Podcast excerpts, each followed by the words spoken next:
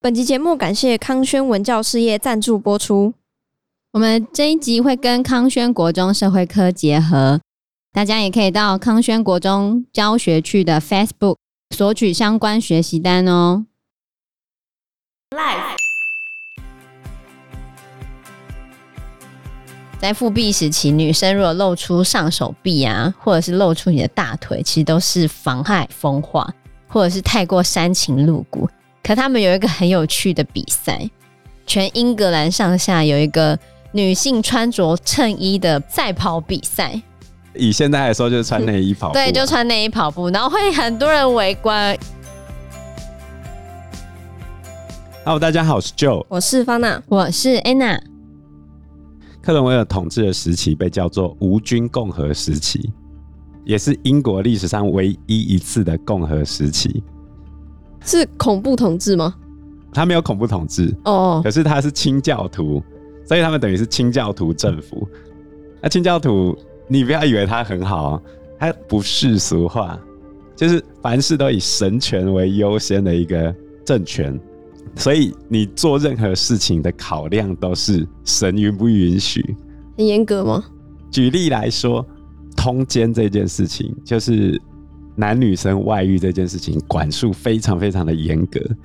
严格到什么地步？哎，不管是男生还是女生有外遇行为，一律斩首。太严格了吧？对啊，嗯。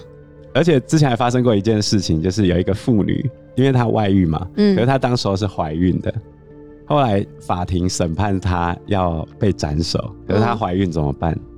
该、嗯、怎么处理？生完再看哦。对，生完的当下就抓出去砍了。生完的当下，而且大家还大呼叫好，太赞了，这就是要这样判。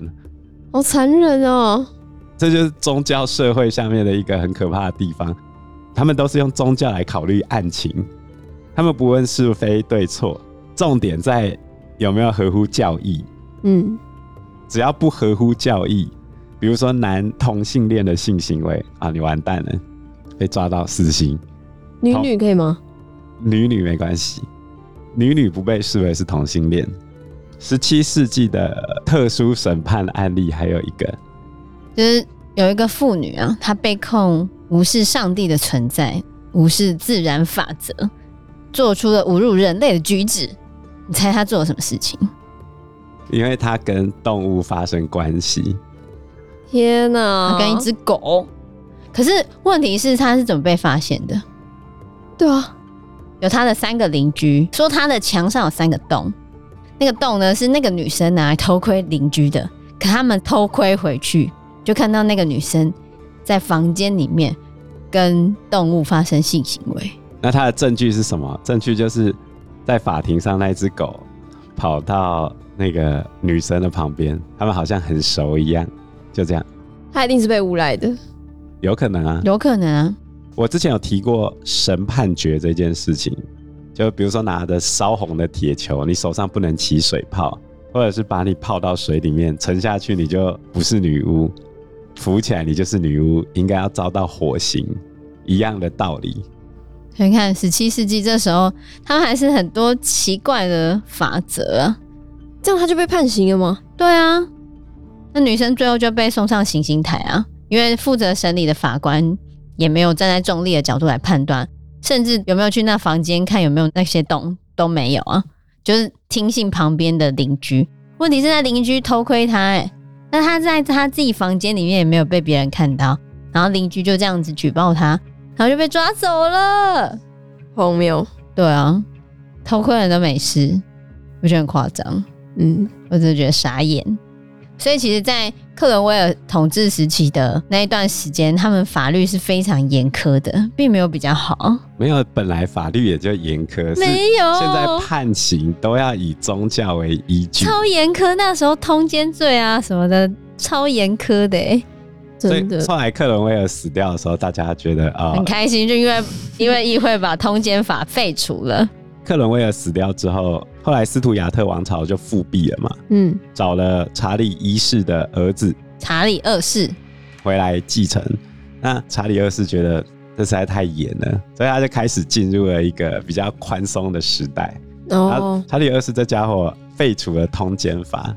为什么呢？因为他自己超多情妇，对，他自己非常多情妇，他还生了十四个私生子，这么多，但是没有一个拥有继承权。对，因为是私生子嘛。而且查理二世呢，在他爸爸死掉之后，克伦威尔掌权那一段时间，他在国外逃亡了很久。可是，在克伦威尔死掉之后，因为英国就觉得你要有一个名正言顺的人来当国王才行啊，嗯，不然要让克伦威尔的儿子上台吗？这样又变成军政统治，这样不行。然后就把查理二世引回来。那查理二世回来之后，其实对英国来说，算是进入一个相对比较稳定、稳定的状态、开心的时代。对，因为他有点像老子那样无为而治。查理二世他为人比较圆滑，然后这种王子复仇的故事又很传奇，然后大家就很喜欢他。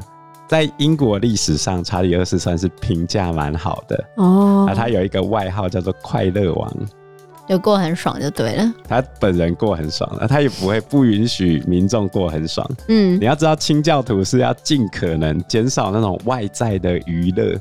清心寡欲，民众受不了啊！哦，所以民众其实常常会议论纷纷，宫廷那些淫荡啊、不道德事迹。因为据说很多民众很害怕查理二世毫无节制的放荡行为，会为整个国家带来厄运。有一次，皇室的专属牧师还在布道的时候，大胆的当着查理二世的面前跟他说：“早年呢、啊，因为谁谁谁啊犯下通奸罪啊，所以整个国家都崩塌了啊。”然后，一六六零年之前，大家也觉得这样子放荡不羁的人应该要加以惩处啊。借此这样子来希望国王不要再乱七八糟了哈。不过查理二世呢，他才没有再理你，他对他才没有再理你，他鼓励民众活得更随心所欲。他做了哪些事情？第一个狂欢，很喜欢办 party，然后烈焰，到处找妹子。然后斗鸡、赛马、看戏、派对、外遇，全部都来哇！所以后来清教徒就骂他，你这样会招来厄运嘛。然后一六六五年还真的发生了一场伦敦大瘟疫，嗯，然后一六六六年发生了一场伦敦大火。清教徒就说这是上帝在惩罚荒唐淫乱、邪恶至极的国王。但是大部分的新教徒其实没有相信这个说法，他们认为是教宗他去叫天主教徒在伦敦纵火。后来嘞，查理二世他就说，这个瘟疫哦跟大火都是首相统治不力造成的，首相最后成为代罪羔羊，流亡到外国去。查理二世他非常享受嘛，花费了非常多钱，也遭受很多批评，但是他很幽默。举例来说，复辟之后，他为了这个钱的事情又跟国会发生冲突，然后他就跟国会讲说：“啊，朕不希望再历经一次出国旅行了。”因为他之前就是因为内战被迫流亡嘛。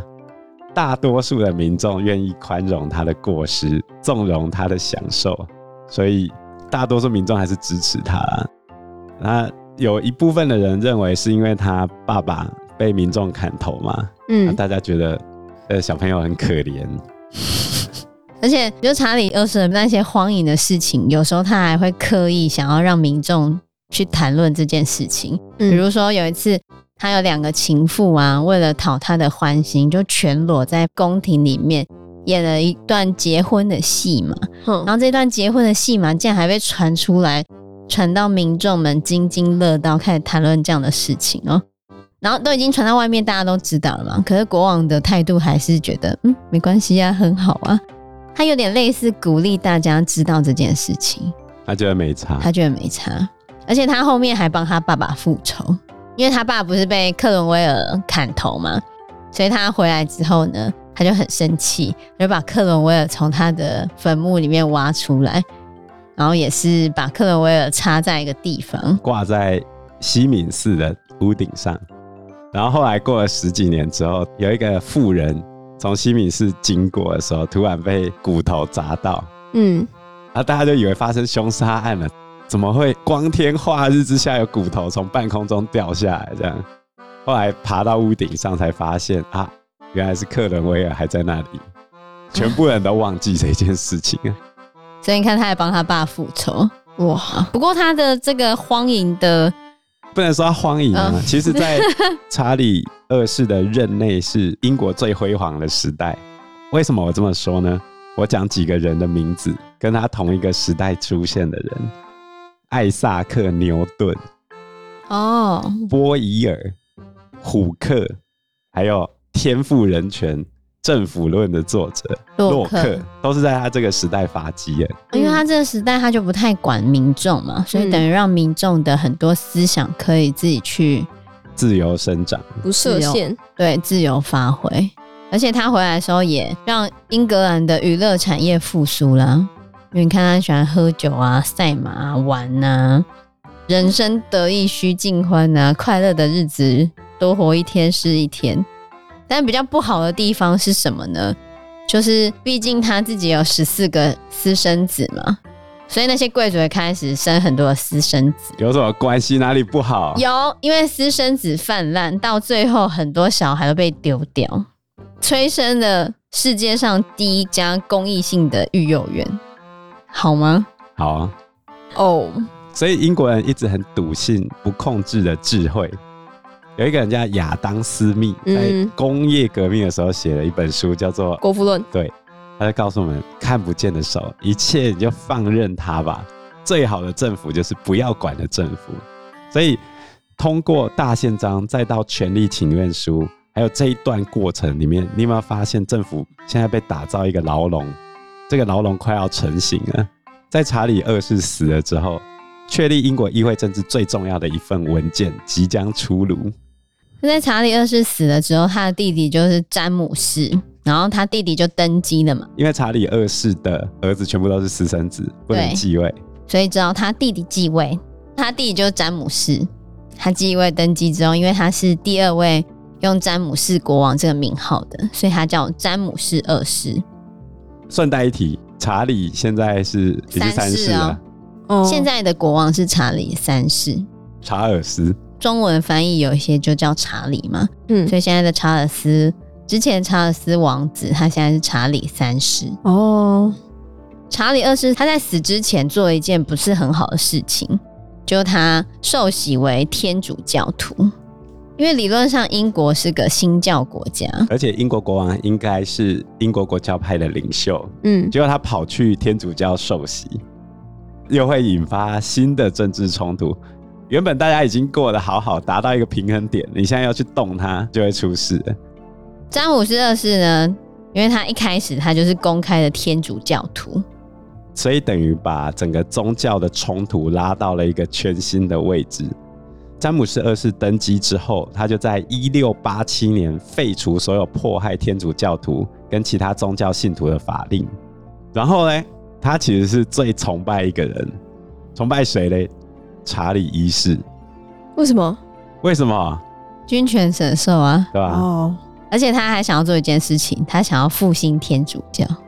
嗯，然后他也是查理一世的儿子啊，他爸被杀死的这个仇恨，再加上他是天主教徒这个宗教的因素之下，他又想要搞回君权神授，就是回到查理一世那时候的状态。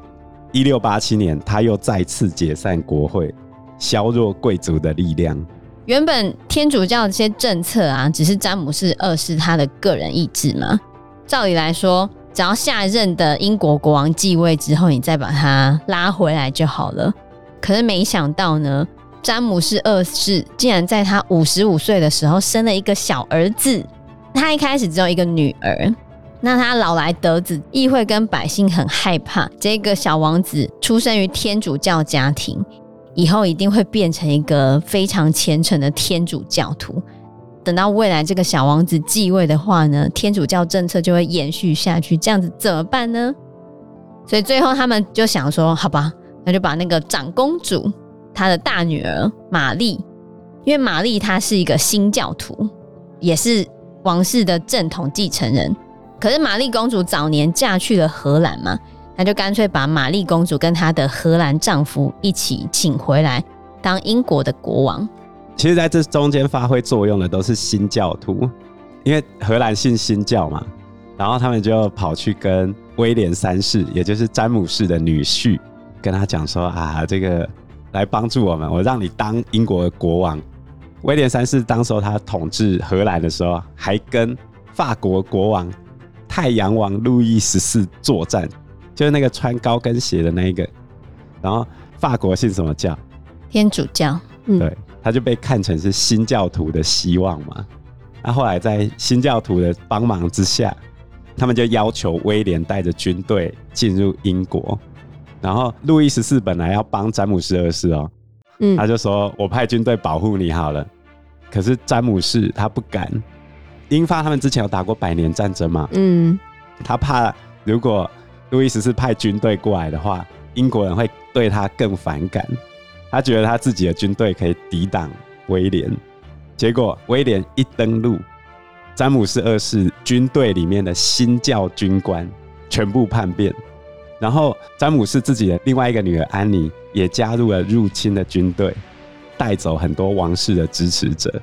最后詹姆斯只好开始绕跑，但是威廉哦故意放跑他，因为如果詹姆士被抓住的话，很有可能会被干掉啊，所以最后詹姆士二世就流亡到法国去。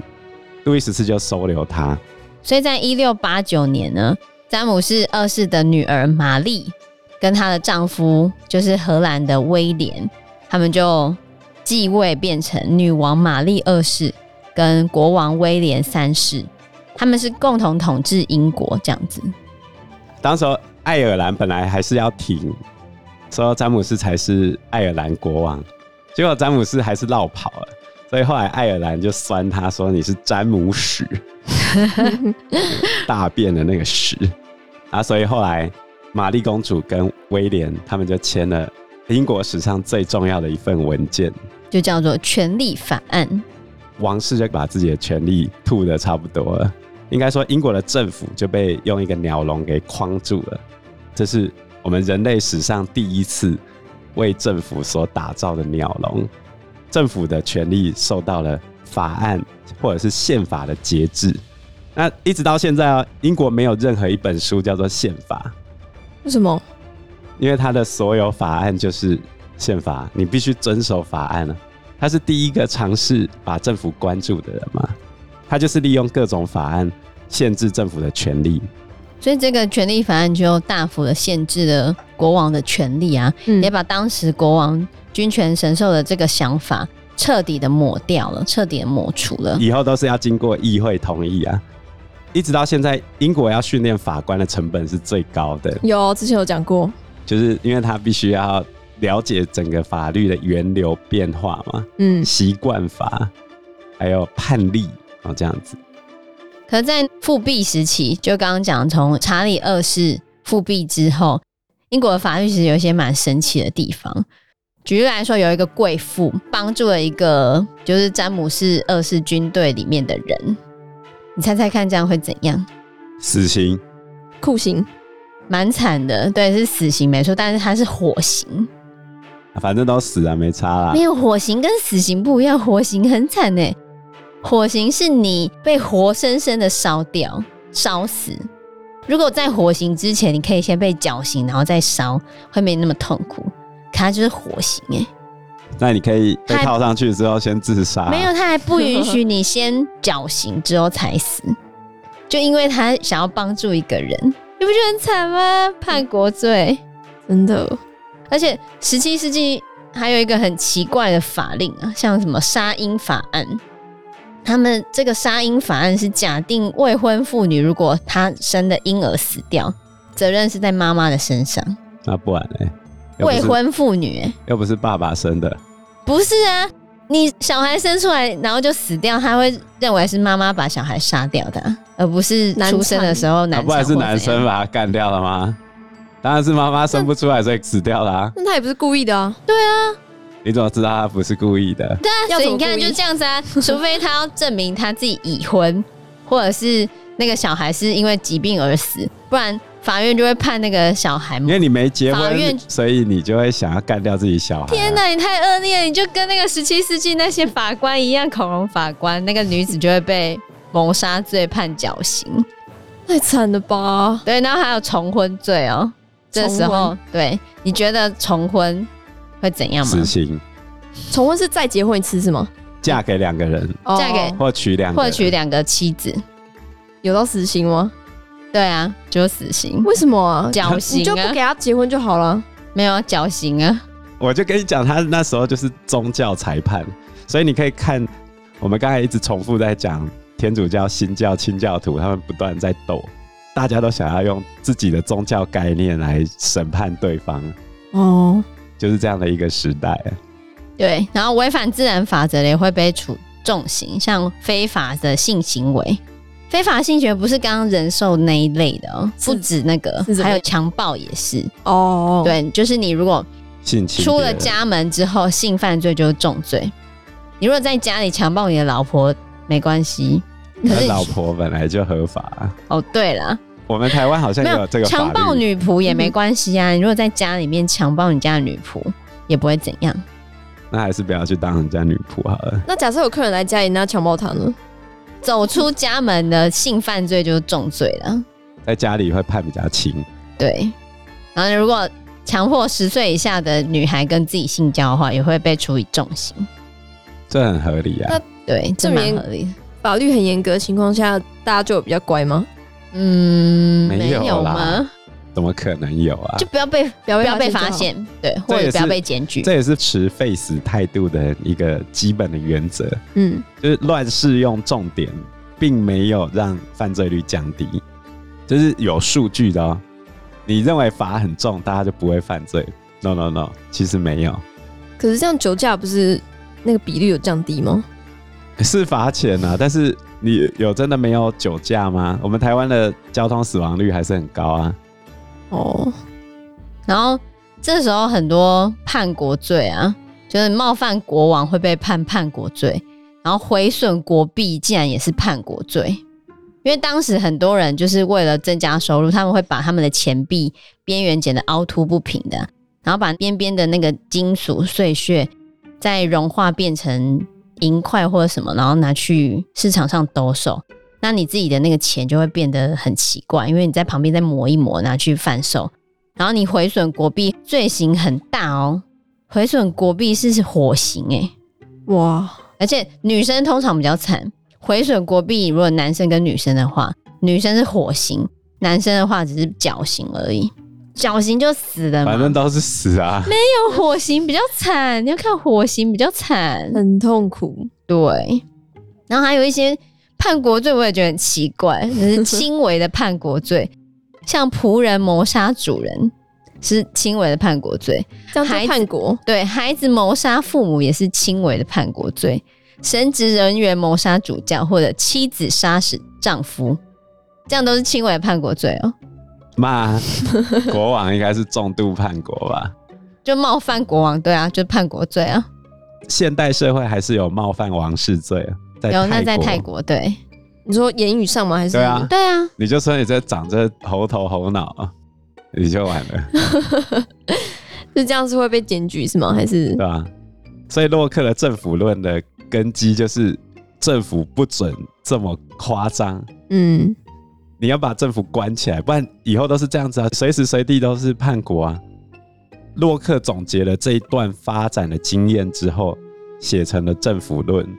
然后后来又去跟法国这边的启蒙思想互相影响，让英国的议会政治越来越 OK 嘛。